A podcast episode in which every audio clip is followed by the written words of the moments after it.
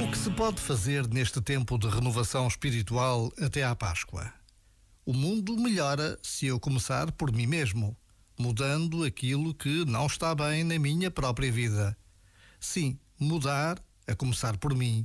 Sobretudo, converter aquela tentação de querer projetar a vida dispensando Deus. Não foi para me libertar do pecado que Cristo veio ao mundo e morreu por mim? Já agora, vale a pena pensar nisto. Este momento está disponível em podcast no site e na app.